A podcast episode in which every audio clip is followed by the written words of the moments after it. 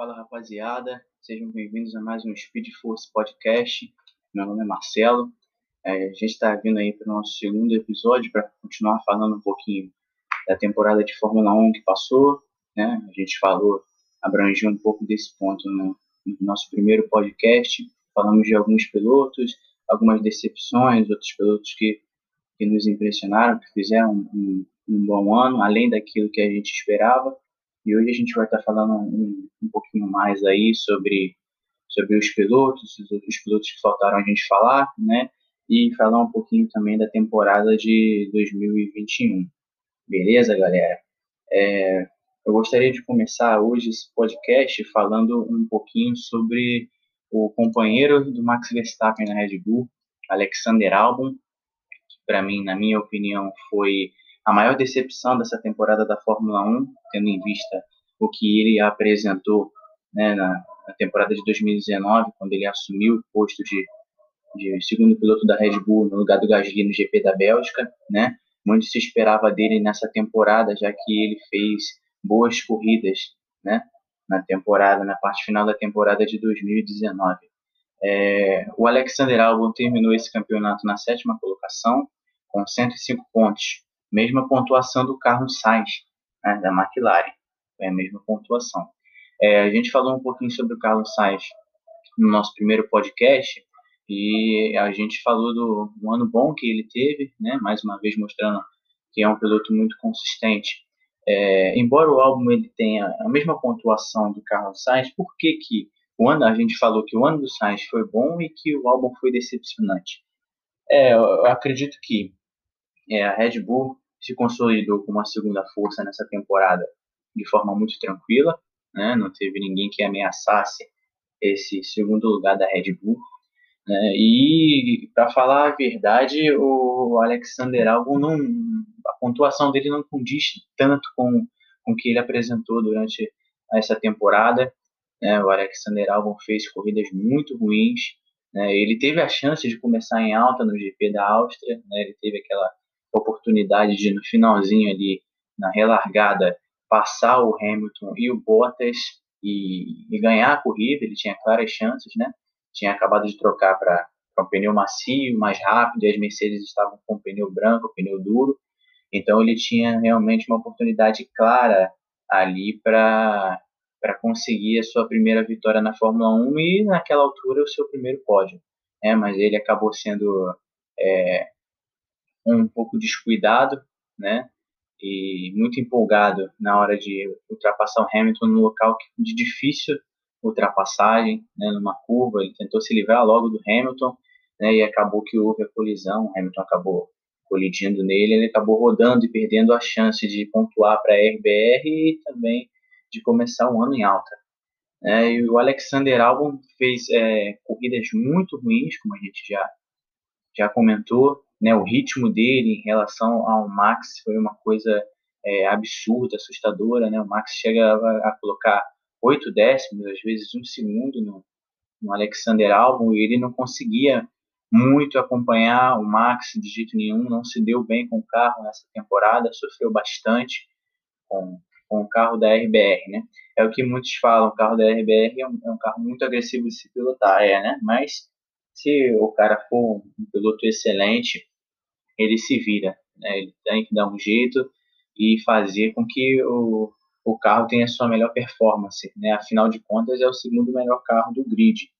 Então, o Alexander Albon deixou muito a desejar nessa temporada, até por isso foi colocado em, em dúvida a posição dele, o assento dele para esse ano de 2021 e acabou que ele realmente foi substituído, né? E acredito eu que, é, infelizmente para ele, mas foi justo né, essa troca é, pelo, do Alexander Albon pelo Sérgio Pérez, que fez um ano muito melhor com um carro que é considerado pior, né, embora não seja o pior do grid, mas é pior do que o carro da RBR, então é muito merecido essa troca do Alexander Albon pelo Pérez.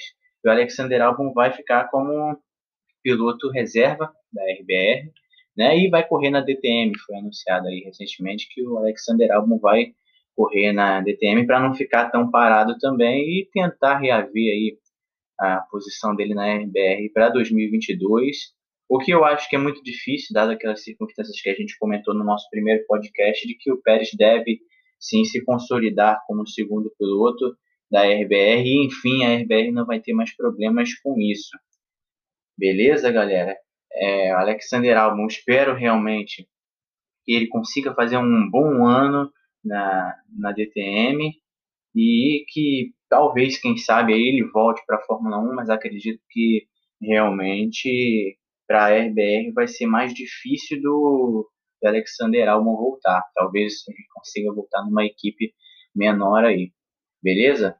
É, Lando Norris. Lando Norris, pelo que eu me lembro no nosso primeiro podcast, a gente não, não falou do, do Lando Norris.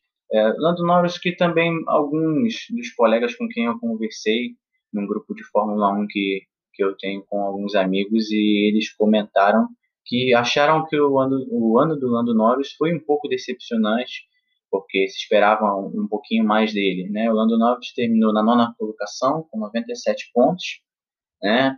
a, aí oito pontos de, de diferença do Carlos Sainz, que foi o sexto.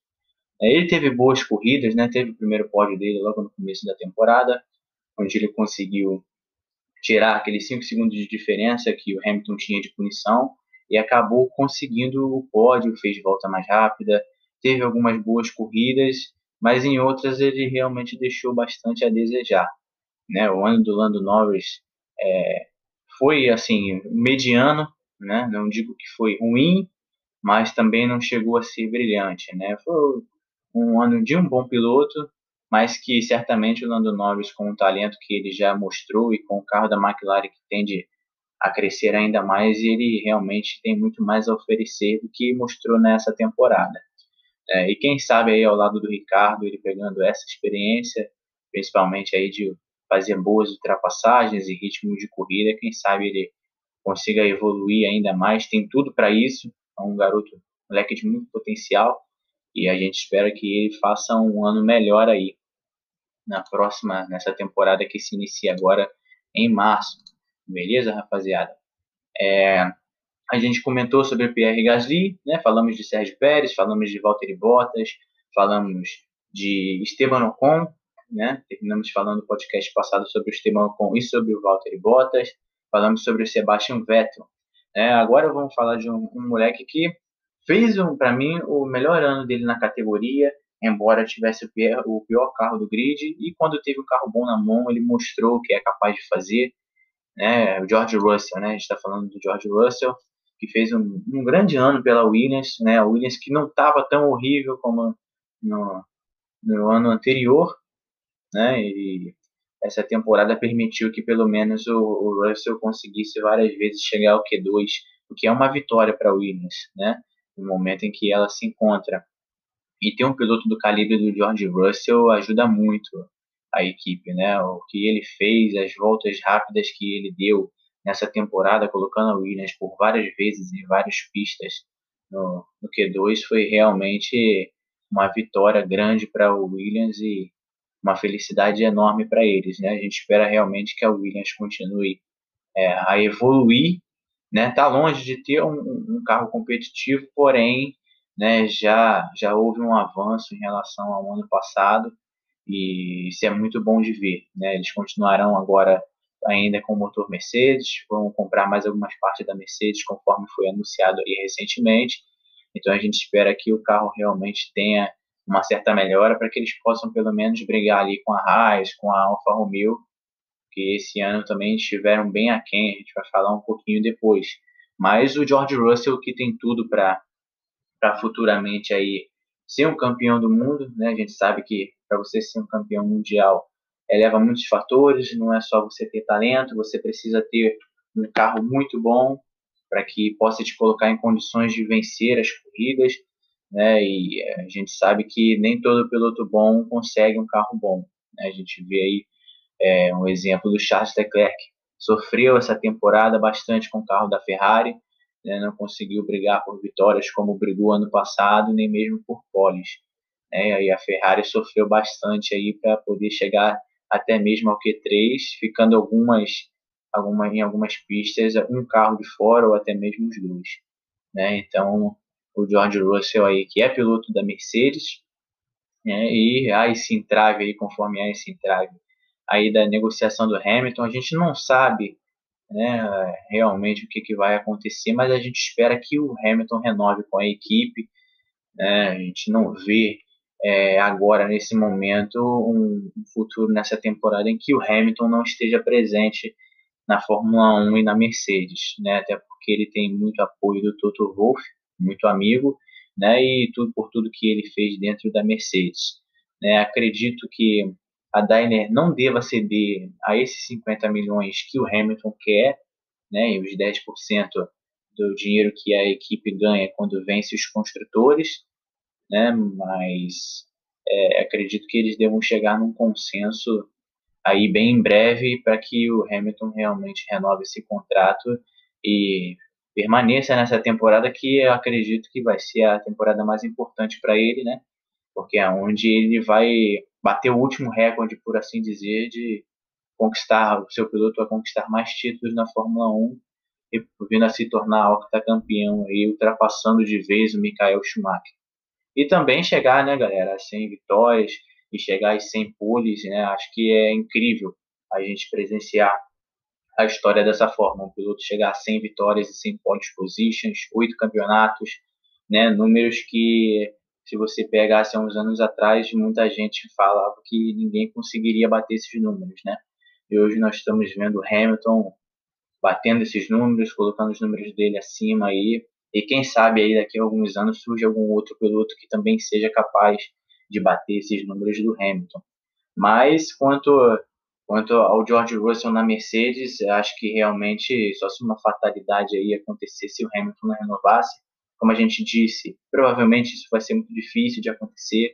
O Hamilton deve renovar e o George Russell permanecer na Williams por mais esse ano. Lembrando que esse ano de 2021 é o último ano de contrato do George Russell, né? Quando ele veio para a Fórmula 1, ele tinha três anos, já correu dois, dois anos pela categoria, agora é o último ano dele pela Williams e assim, é bom para ele que ele tem pego muito essa experiência, ele conseguiu pegar a experiência de andar num carro rápido, que é o carro da Mercedes, o melhor do grid, e ele provou que ele pode fazer, que ele tem potencial para fazer. É, e a gente comentou no podcast passado que até mesmo essa situação e, e, essa pilotagem, essa corrida que o George Russell fez em Saki, contribui bastante para esse entrave entre a Mercedes e o Hamilton. Porque eles viram, desculpa galera, porque eles viram que o George Russell é capaz de liderar a equipe e de ser esse piloto campeão. Né? Não estamos dizendo aqui que o George Russell vai fazer o mesmo que o Hamilton fez, mas é, pelo que a equipe pôde ver né, da pilotagem dele, do que ele fez no GP de Sakir, ele tem grandes chances e muito potencial para sim chegar lá. Então a gente espera aí que esse desenrolar se desenrole mesmo, né? Essa situação para a gente poder saber como é que vai ser os anos da Fórmula 1, por quantos anos o Hamilton pretende ficar, quantos anos de contrato serão na Mercedes, né? Porque como a gente falou, me parece que a Mercedes não quer esperar muito para colocar o George Russell no seu assento, né?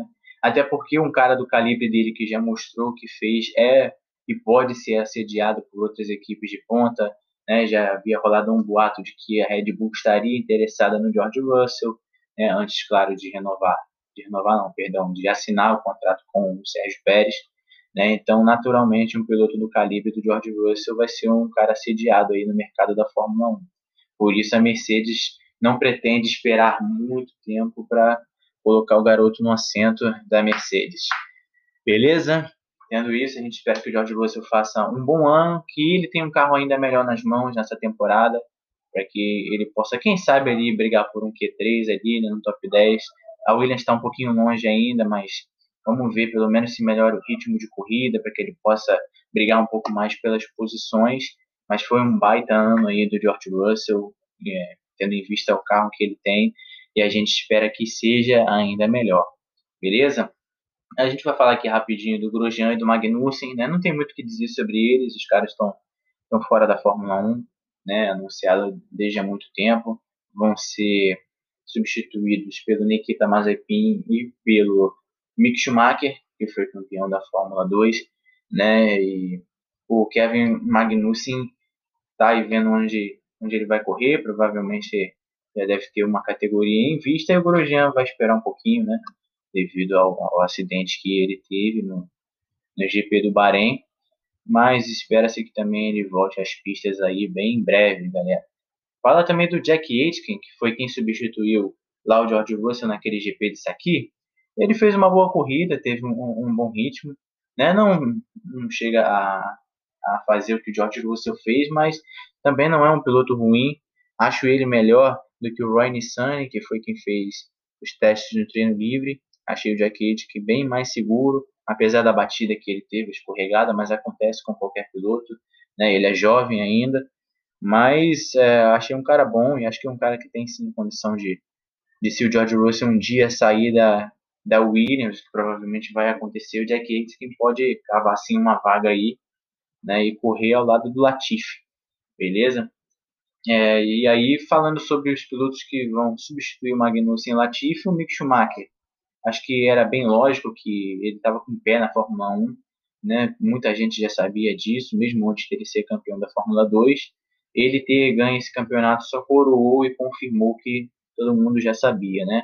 Ah, muita gente esperava que o Mick Schumacher fosse parar na Alfa Romeo, né, no lugar ou do Raikkonen ou do Giovinazzi, que a gente vai falar um pouquinho depois, mas acabou que ele foi parar na Haas. E o Nikita Mazepin, cara, é, é aquilo, né? É a mesma situação aí do Stroll, mas agora a gente, as pessoas veem o Stroll com outros olhos, né? Após ele ter feito um bom ano aí com com a Racing Point. Porém, a Nikita Mazepin está na Fórmula 1 justamente pelo, pelo dinheiro, né? Todo mundo sabe disso, o papel que todo mundo gosta, né? E isso ajuda e auxilia muito a equipe, então ele acabou arranjando essa vaga aí, como o Latifi também arranjou na Williams, né? Isso tem se tornado hoje em dia normal na Fórmula 1, porque o ano do Nikita Mazepin ele ganhou corrida e, e tudo mais, mas não foi um ano assim que credenciasse ele como sendo um cara que pode pilotar na Fórmula 1, né? Claramente a situação financeira dele o ajudou bastante a estar no lugar que ele vai estar em 2021, né? Infelizmente para o Pietro Fittipaldi, né, que esperava uma vaguinha aí, mas acho que o Pietro foi bem nas duas corridas que ele participou, né? Não dava para fazer muito com, com o carro que ele tinha nas mãos, a gente sabe que a Haas e o motor Ferrari sofreram bastante esse ano, tanto como a Alfa Romeo também e a própria Ferrari, né? Então não tinha muito o que ele fazer, mas ele conseguiu ali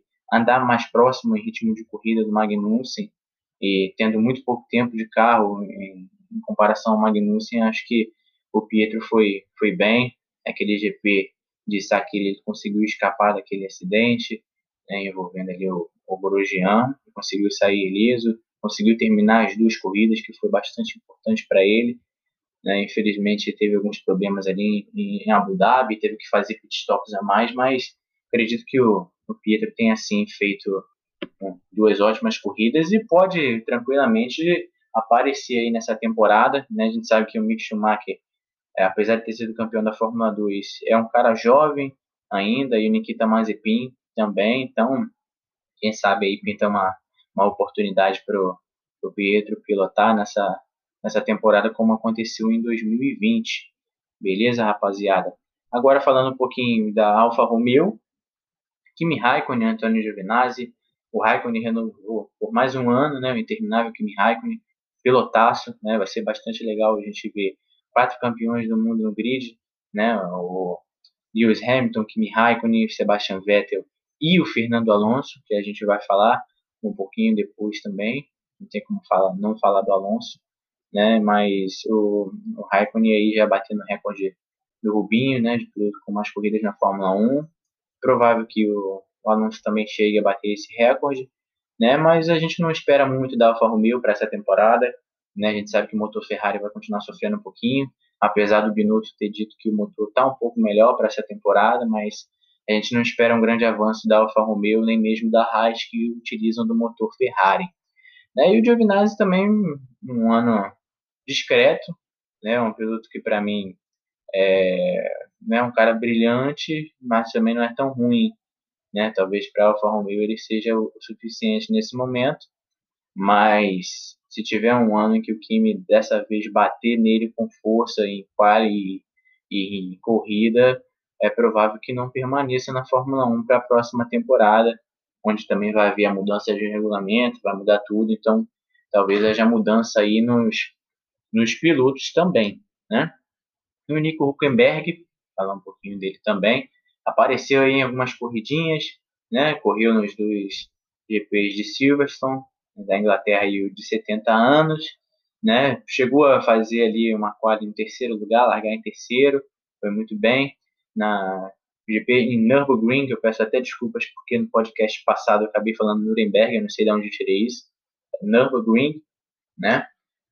Onde o, o Huckenberg também correu no lugar do Lawrence Stroll, do Lance Stroll, perdão, e fez uma corrida boa de recuperação, né? Acabou terminando em oitavo lugar ali e terminou com 10 pontos no campeonato aí, à frente até do Raikkonen, do Giovinazzi, do próprio Russell, do Grosjean, né? São os caras que têm um carro ruim. O Russell, obviamente, conquistou os três pontos pela volta mais rápida e por ter chegado na zona de pontuação no GP de Saki, né? Óbvio que ele queria estar com 26, mas infelizmente houve muitas, muitos problemas para ele naquela corrida em que a vitória dele parecia ser certa, né? Agora o piloto aqui que falta a gente falar, um único piloto, não, tem mais dois aqui, tem o Kvyat também, Kvyat que está fora da Fórmula 1 para essa temporada.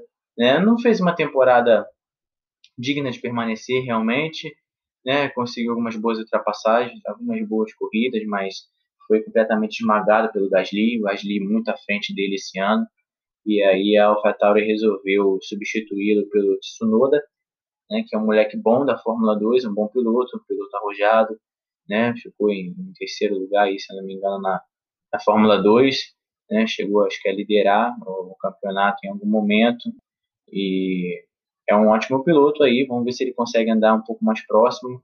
Também a entrada dele tem muito a ver com a Honda, né, porque a gente sabe aí que a Honda só tem aparentemente até esse ano aí para fornecer motor para a RBR e quem sabe aí com essa entrada do Tsunoda, que é o que a Honda queria muito, né, eles conseguem estender esse vínculo aí, a RBR consegue estender esse vínculo com a Honda, né, mas o Kvyat realmente não fez um, um, bom trabalho nessa temporada, terminou apenas na 14ª colocação com 32 pontos, né, o Gasly terminou em décimo com 75, então uma diferença absurda entre os dois, Gasly andou à frente praticamente a temporada inteira, em poucos momentos o Kvyat conseguiu estar à frente do, do seu companheiro.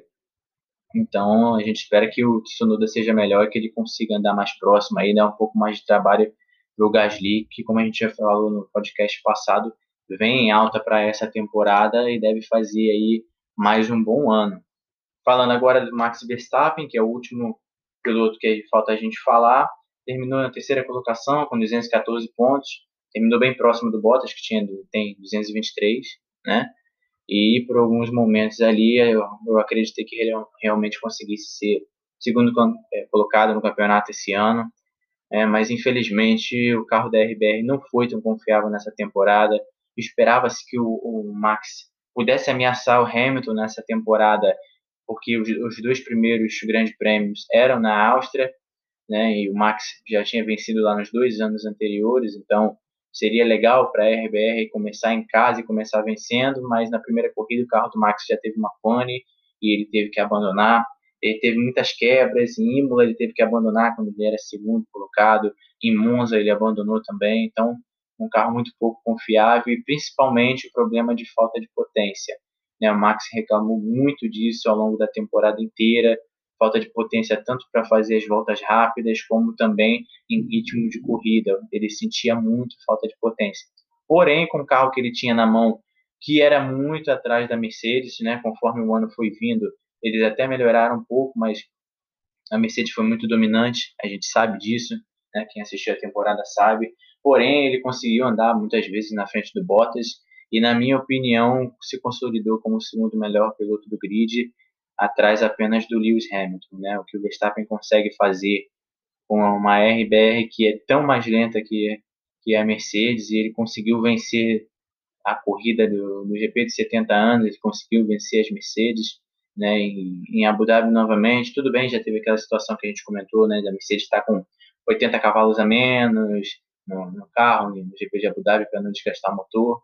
Mas o Max Verstappen realmente fez um grande trabalho nessa temporada e a gente espera que a RBR também consiga evoluir para essa temporada agora, que começa em março, e que o Verstappen possa ameaçar um pouquinho mais as Mercedes. Né? O Bottas, eu acredito que já se sente ameaçado pelo Max, pelo que aconteceu nessa temporada, mas quem sabe ele ameaçar um pouquinho, incomodar o Hamilton um pouquinho mais em algumas corridas, né? Não digo em todas, porque a Mercedes realmente, em termos de estratégia, em termos de carro, tem pensamentos muito à frente, né? E mas a gente espera que o Verstappen realmente consiga incomodar um pouquinho mais e agora com a ajuda do Sérgio Pérez eles consigam ali incomodar mais a Mercedes, deixar eles um pouco mais desconfortáveis na corrida.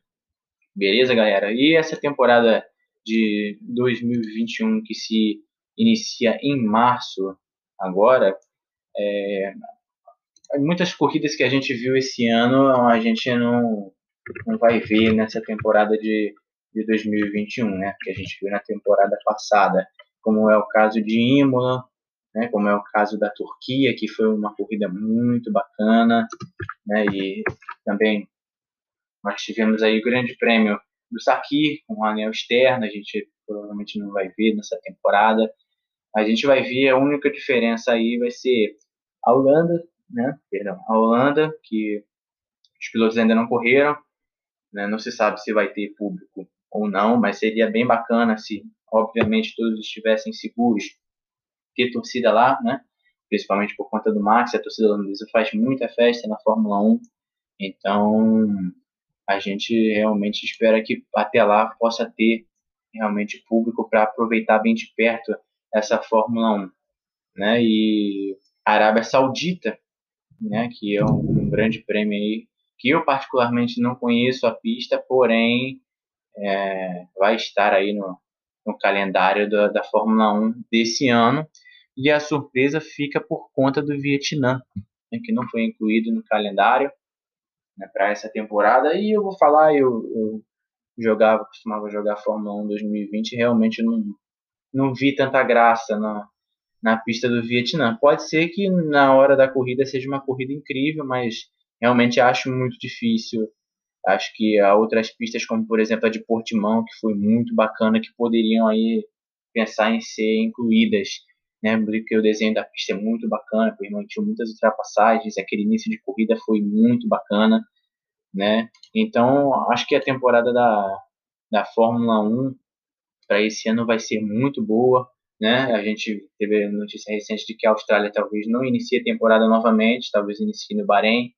Né? A gente tem Bahrein, China, temos Espanha, Mônaco, Azerbaijão, Canadá, França, Áustria, eh, Inglaterra, Hungria, Bélgica, Holanda, Monza, Rússia, Singapura, Japão, Estados Unidos, México, Brasil, que foi confirmado mais cinco anos na Fórmula 1, Arábia Saudita e, por fim, para fechar, Abu Dhabi. Né? Então, seriam aí 22 corridas no momento. Quem sabe aí estão vendo se conseguem encaixar o Vietnã ou não.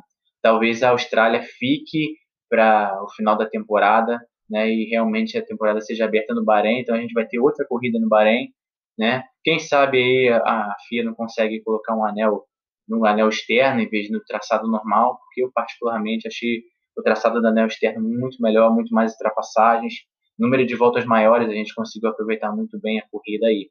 Beleza, galera? Vai ser uma temporada muito legal, estou muito ansioso para essa temporada da Fórmula 1, espero que chegue logo março, para que a gente possa aproveitar e ver como é que estão os carros, se tem algum carro mais próximo do outro ou não, beleza? Esse foi o nosso segundo podcast, Speed Force, entendeu? Espero que vocês tenham gostado aí. Como eu disse, meu nome é Marcelo.